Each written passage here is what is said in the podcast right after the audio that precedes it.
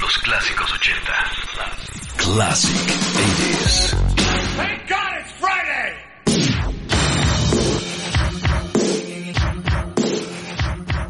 Finalmente viernes. Viernes 13. Viernes 13 de julio 2012. Hoy se conmemora el Día Mundial del Rock. Hoy la emisión número 111. Yo soy Jorge Ortiz Galindo y entre otros, estamos celebrando 27 años de Live Aid. ¿eh? Hoy, hoy hace 27 años, se llevó a cabo un gran concierto realmente inolvidable, un cartel casi que insuperable, con fines muy nobles, filántropos. Vamos a platicar de eso. Vamos a tener a Police, a Golden Earring, desde Holanda. Traeremos el primer lugar de Billboard, el flashback de Billboard hacia 1985. Conoceremos quién ocupaba el primer lugar en el Hot 100 y también qué álbum ocupaba la cima de ventas en aquel verano del 85. Y por si fuera poco, recordaremos desde luego a los a los dinosauricos Rolling Stones. El día de ayer se conmemoró el 50 aniversario del primer concierto de las piedras rodantes. ¡Wow! Medio siglo de Rolling Stones. Bueno, así que vamos a empezar. Que suene la música en Classic 80s. Classic 80s. Ok, pues será julio 13 de 1985. Y se llevaba a cabo este concierto simultáneo en Londres y en Filadelfia, en el Wembley Stadium y en el JFK. Pero si revisamos un poquito la historia detrás de este concierto, Live Aid, encontramos al maestro Bob Geldof, cantante, actor, compositor, eh, el cual llevara a la pantalla grande la personificación de Pink Floyd en la película eh, The Wall de Alan Parker. Bueno, Bob Geldof, aparte de eso, fue el frontman, el líder de una agrupación conocida como The Boomtown Rats. Él, en 1984, viendo la televisión una noche cualquiera, se encontró ante un documental de la BBC de Londres llamado El infierno en la tierra, donde se describía, se detallaba las condiciones precarias de países como Somalia, Etiopía y Sudán. Países muy pobres, había muertes masivas por hambre, estaban azotados por la hambruna. Bob Geldof se levantó de asiento, llamó a su amigo Mitzjur, el líder de Ultravox, y le confesó su plan. Tenemos que hacer algo, propiciar que la gente apoye a todas esas poblaciones que están sufriendo hoy por hoy y en la medida de lo posible evitarles la muerte por hambre. Se creó la Band-Aid Trust. Así que prácticamente a los pocos días ambos, este Mitzjur escocés y el irlandés Bob Geldof, se sentaban para componer una canción de caridad con la finalidad de recaudar fondos para esta causa. La canción sería lanzada en 1984 bajo el nombre de Feed the World, Do They Know It's Christmas. Sonó por todas partes en la Navidad de 1984 y fue interpretada por una banda, una gran banda conocida como Band Aid. Cerca de 50 participantes concretaron esa gran canción, pero no quedó ahí la cosa. El problema era enorme, así que Bob Geldof, empeñado en cumplir su propósito, empezó, también al lado de Mitzjur, a planear un concierto masivo, algo realmente grande y espectacular. Hay que reconocer que fue Band Aid y su Do They Know It's Christmas quienes realmente contagiaron a los norteamericanos. Para ponerle nivel a la balanza, crearon su USA for Africa y la canción We Are the World, compuesta por Michael Jackson y Lionel Richie. Así que, en unión de fuerzas, pero liderados por Bob Geldof y Mitch Shure, se empezó a organizar este concierto de grandes dimensiones. La verdad es que sin precedentes para entonces. Fue a las 7 de la mañana hora de Filadelfia, 6 de la mañana en México, y 12 del día en Londres, en el Wembley Stadium, que se celebró el inicio de un concierto inolvidable. It's 12 noon in London, 7 a.m. in Philadelphia, and around the world it's time for Live Aid, Wembley welcomes their Royal Highnesses, the Prince and Princess of Wales. Ahí estaba la princesa Diana, el príncipe Carlos, como invitados de honor para presenciar este concierto histórico. Se demostraba de manera contundente que el rock, la música, era capaz de crear conciencias y actuar en beneficio de causas como esta de apoyar a la gente que sufría de hambre en los países de África Oriental. Concierto que fue visto aproximadamente por 3 mil millones de personas a nivel mundial. Por radio, en México, fue transmitido en el DF, fue transmitido a través de Rock 101. Muchos de ustedes seguramente lo recordarán. Incluso lo grabaron en cassettes. Fue todo el día dedicado a Live Aid. Ese día por la noche, Canal 5 transmitió un resumen que terminó hasta altas horas de la madrugada, que muchos de ustedes grabaron en beta. Vaya, esos años 80.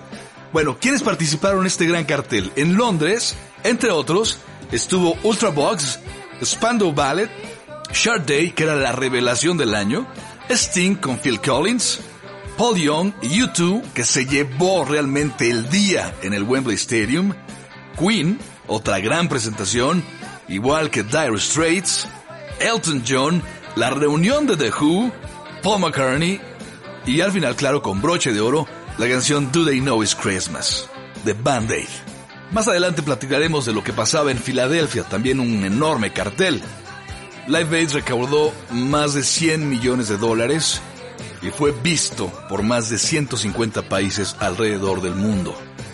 Todo eso se logró gracias a este gran activista, Bob Geldof, un pacifista, un filántropo. Así que honor a quien honor merece. Vámonos con Boomtown Rats. La canción es Drag Me Down. Celebrando el 27 aniversario del inolvidable Live Aid en Classic 80s. And here now is the band that's led by the man who was the spark, Bob Geldof and the Boomtown Rats.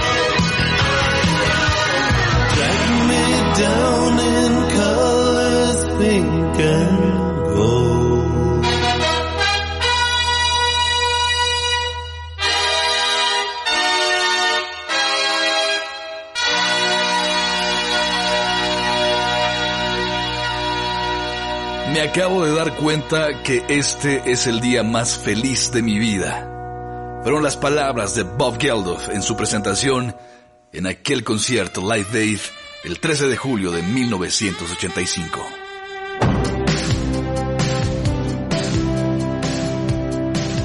Al regreso, Rolling Stones, Trivia, Classic 80s, Golden Earring y 38 Special.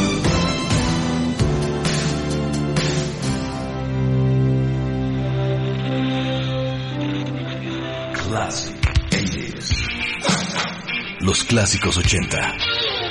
Classic 80s. Efemérides.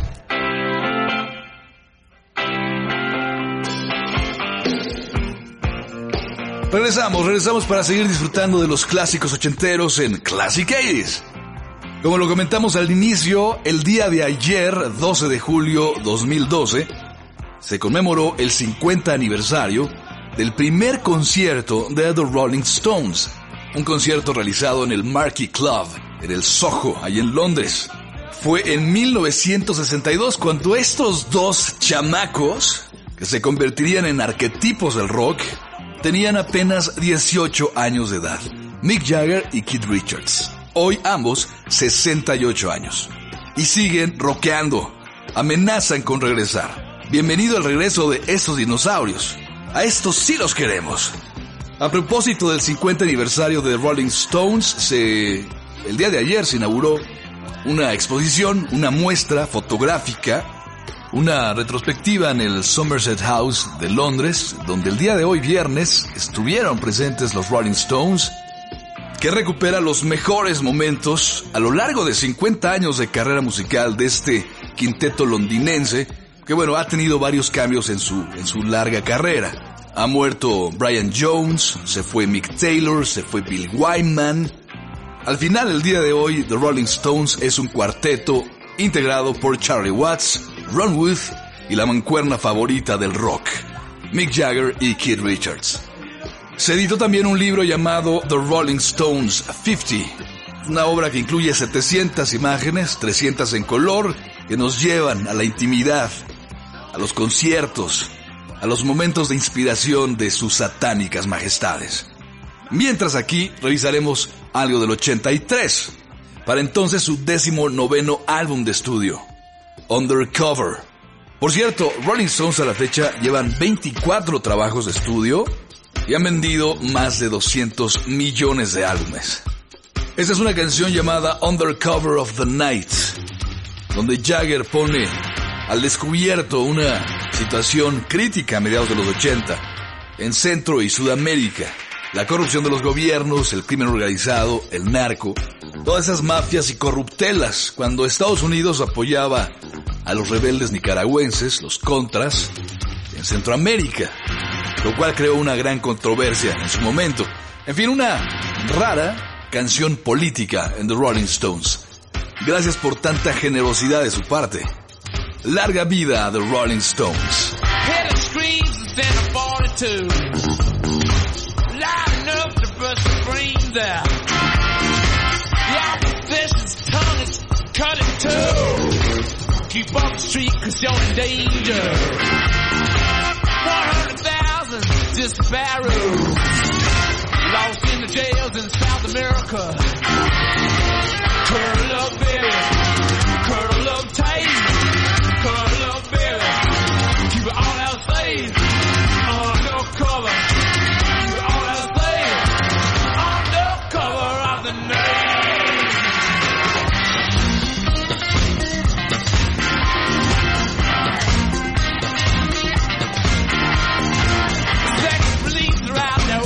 street.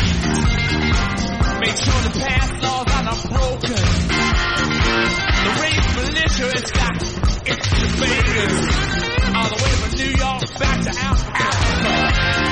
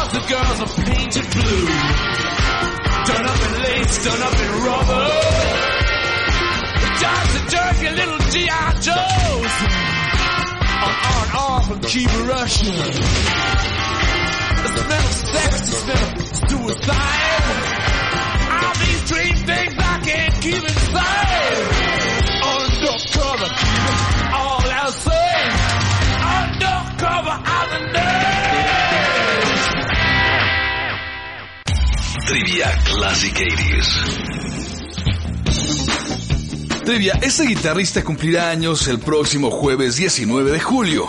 Utiliza una guitarra eléctrica hecha por él mismo. Es considerado uno de los guitarristas más grandes y originales de la historia del rock. En el 2005 fue nombrado comendador de la Orden del Imperio Británico por sus servicios a la industria musical. En el 2011, la revista Rolling Stone lo colocó en el puesto 26 de la lista de los guitarristas más grandes de todos los tiempos. Quizá muchos no lo sepan, pero ese señor detesta el cigarro, el cigarrillo, a tal punto que los ha prohibido en sus últimos conciertos. ¿De quién estoy hablando? ¿De Mark Knopfler de Dire Straits? ¿De Brian May de Queen? ¿O de Andy Summers de The Police? La respuesta en breve. Trivia Classic 80s. Bueno, continuamos con cumpleañeros de la banda 38 Special, una banda norteamericana fundada a mediados de los años 70, en donde figuraba el guitarrista Jeff Carlisi, quien cumple 60 años el próximo lunes 16 de julio. Vamos a recordar a su banda 38 Special con una canción del 84 llamada Teacher Teacher, canción escrita para la película Teachers.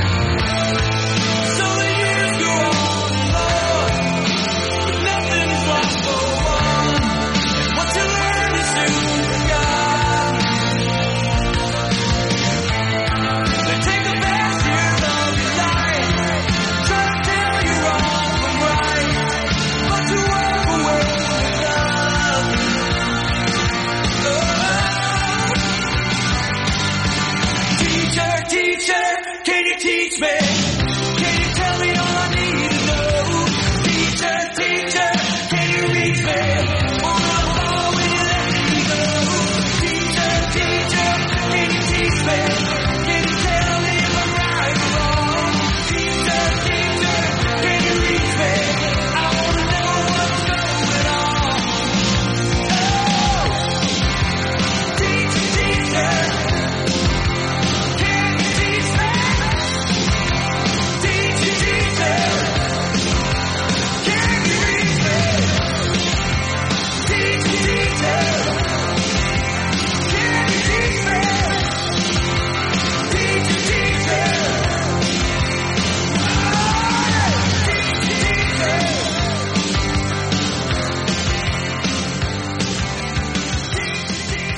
recuerdas los clásicos 80.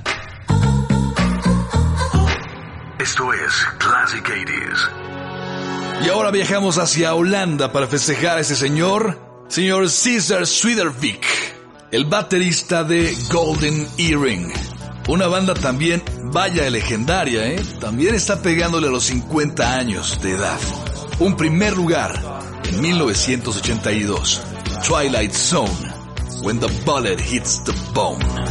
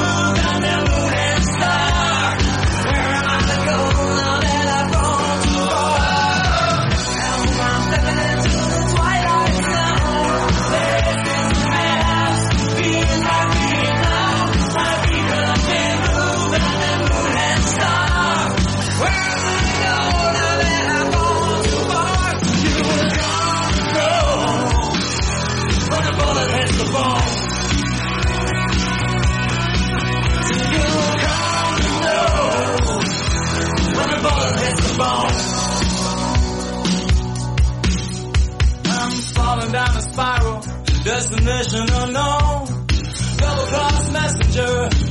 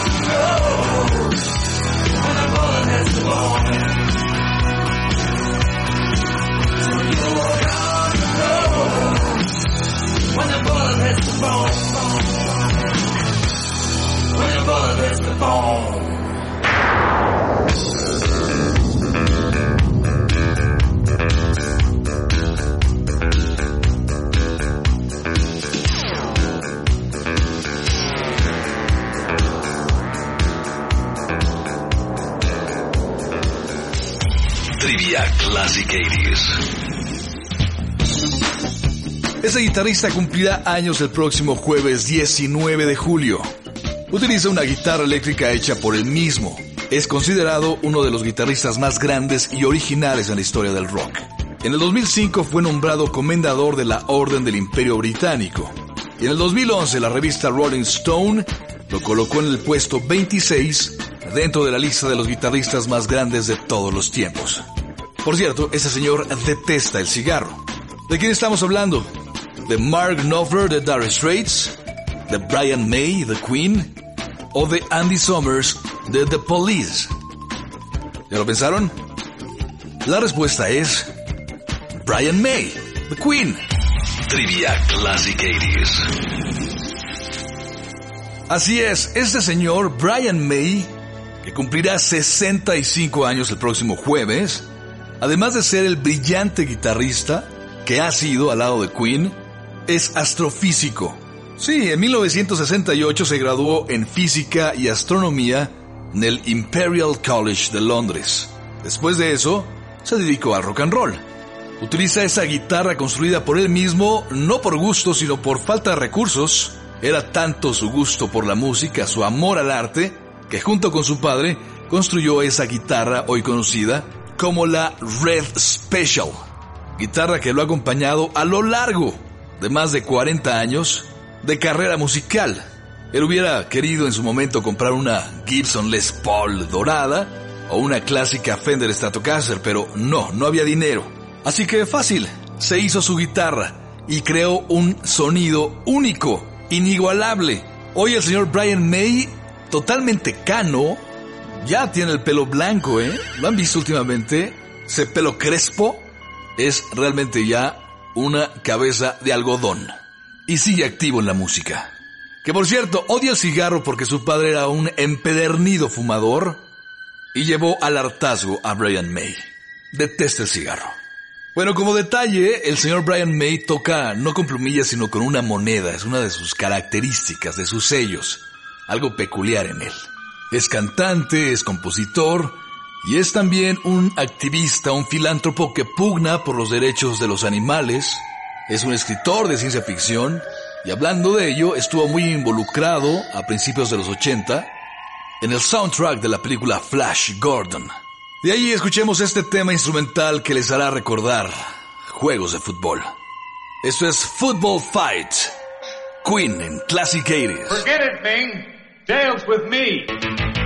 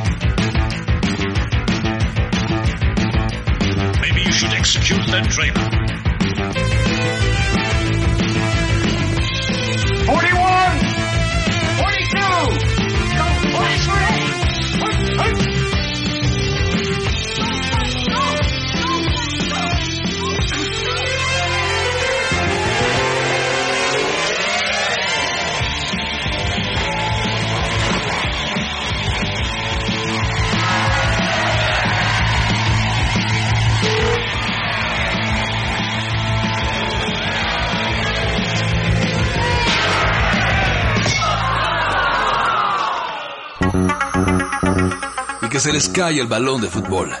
Bueno, al regreso, flashback de Billboard y algo de The Police.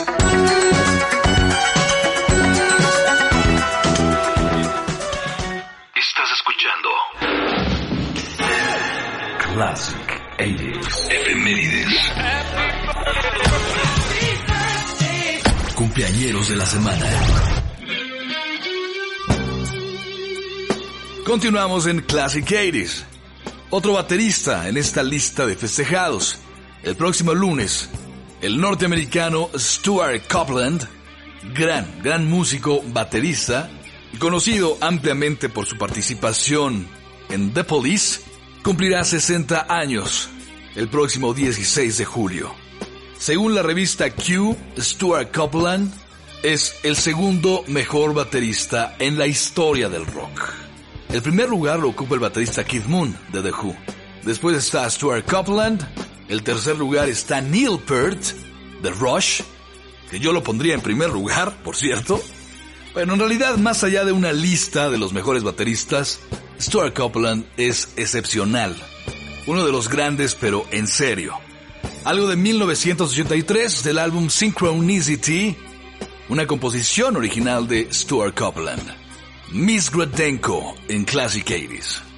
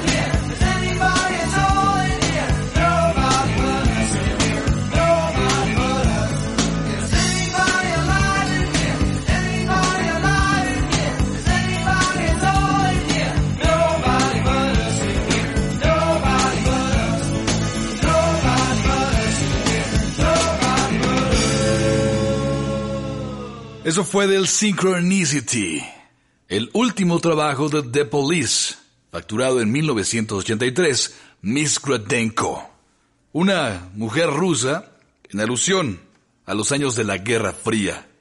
Y ahora llegó el tiempo del flashback de Billboard hacia 1985, hace 27 años. Billboard's Flashback. Es el primer lugar de Billboard en una semana como esta, en los 80. Billboard's Flashback. Señoras y señores, una semana como esta, en 1985, les daré la lista de los cinco álbumes más vendidos en aquel momento. El quinto lugar era ocupado por el soundtrack de la película Beverly Hills Cop. El cuarto, Brian Adams y su Reckless. Tercer lugar, Around the World in a Day, The Prince and the Revolution. El tercer lugar era ocupado por el No Jacket Required, álbum que se llevaría el Grammy a Mejor Álbum del Año, del maestro Phil Collins. Y el primer lugar era ocupado por el dueto inglés Tears for Fears y su trabajo Songs from the Big Chair. Un álbum que ocuparía el primer lugar durante cinco semanas consecutivas. Están Roland Orzabal y Curtis Smith. Broken, in Classic 80s.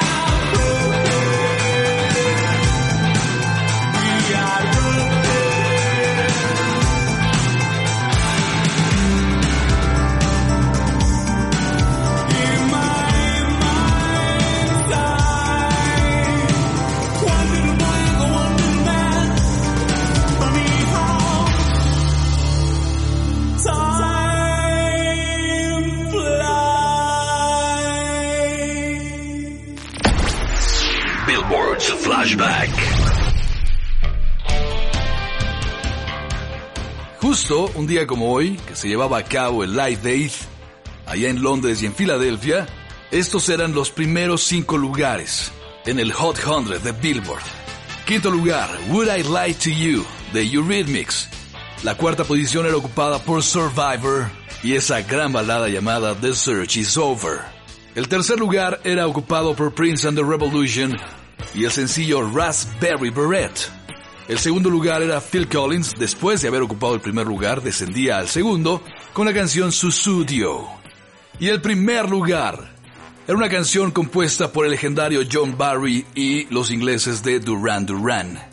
Una canción escrita ex profeso para una película de James Bond, A View to a Kill, protagonizada por Roger Moore y Grace Jones.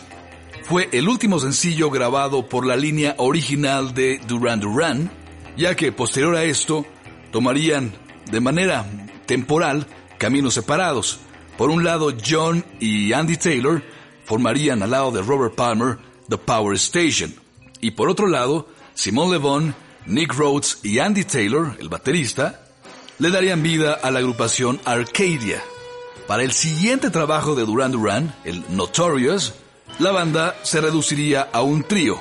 Pasarían 16 años para que los cinco originales volvieran a estar juntos, bajo el mismo nombre. Hay que recordar que Duran Duran interpretó esta canción justamente en Live Aid. Ellos tocaron en el JFK, en el estadio JFK de Filadelfia, ante 100.000 espectadores. Un enorme cartel, más de 35 artistas, 35 actos, desfilaron en ese escenario hace 27 años. Entre otros, se destacó la participación de Black Sabbath, con Ozzy Osbourne, R.E.O. Speedwagon, Brian Adams, The Beach Boys, Simple Minds, The Pretenders, Santana, al lado de Pat Metheny, Madonna, la reina del pop, estuvo también ahí, al igual que Tom Petty and the Heartbreakers, The Cars, Neil Young, Power Station, Thumbs and Twins, Eric Clapton, quien era acompañado por Phil Collins, que fue realmente el día de Phil Collins porque viajó de Londres, tocó en Londres y después tomó el Concorde, ese supersónico, y llegó a Filadelfia a acompañar a Eric Clapton, la reunión de Led Zeppelin y además trabajó en solitario el piano para interpretar Against All Odds e In the Air Tonight. Eran realmente los años de gloria de Phil Collins. Y ya hacia el final del Live Aid, el escenario fue ocupado por Daryl Hall y John Notes, Mick Jagger, Bob Dylan, Keith Richards y Ron Wood, hablando de Rolling Stones, y lo cerrarían todos, todos, todos, cantando We Are the World bajo la batuta del señor Lionel Richie. Un día inolvidable en la historia del rock, del pop, de la música, el legendario Live Aid. Qué gran cartel, ¿verdad? Qué reunión de talentos. Y todo eso gracias a la inspiración y al trabajo del maestro Bob Geldof. Bueno, yo soy Jorge Ortiz Galindo, no me despido sin antes agradecer su atención y enviarles un fuerte abrazo donde quiera que estén. Deseo que tengan el mejor fin de semana posible. Ya saben, el podcast de esto está a partir de las 9 de la noche en Facebook, en SoundCloud y en Twitter. Si les gusta esto, compártanlo con sus mejores amigos. Nos vamos con la música. Aquí está Duran Duran. Por cierto, uno de los videos más recordados de los 80, dirigido por el dueto Godly and Cream. Un video filmado en la Torre Eiffel allá en París. Y por increíble que parezca, es el único tema de película de James Bond que ha ocupado el primer lugar de Billboard en la historia. Es un récord de Duran Duran. Es en la mira de los asesinos. A View to a Kill en Classic 80s.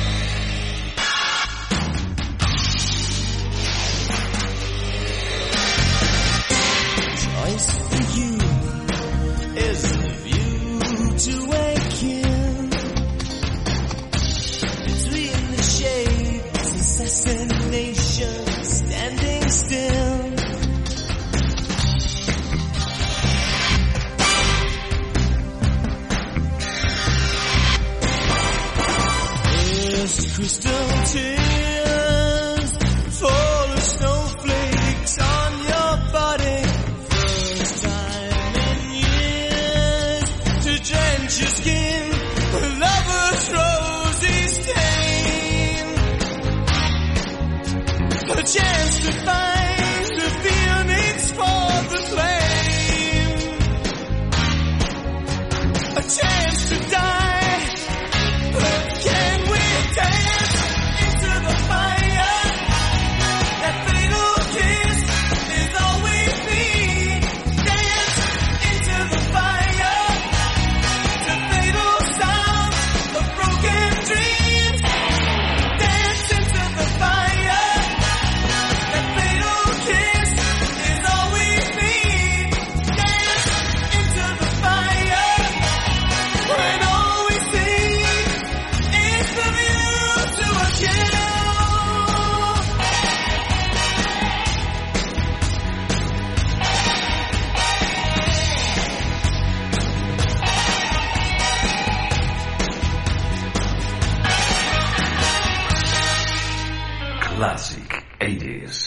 Music es una producción realizada en Citro Studio, de Hechos Reservados México 2011.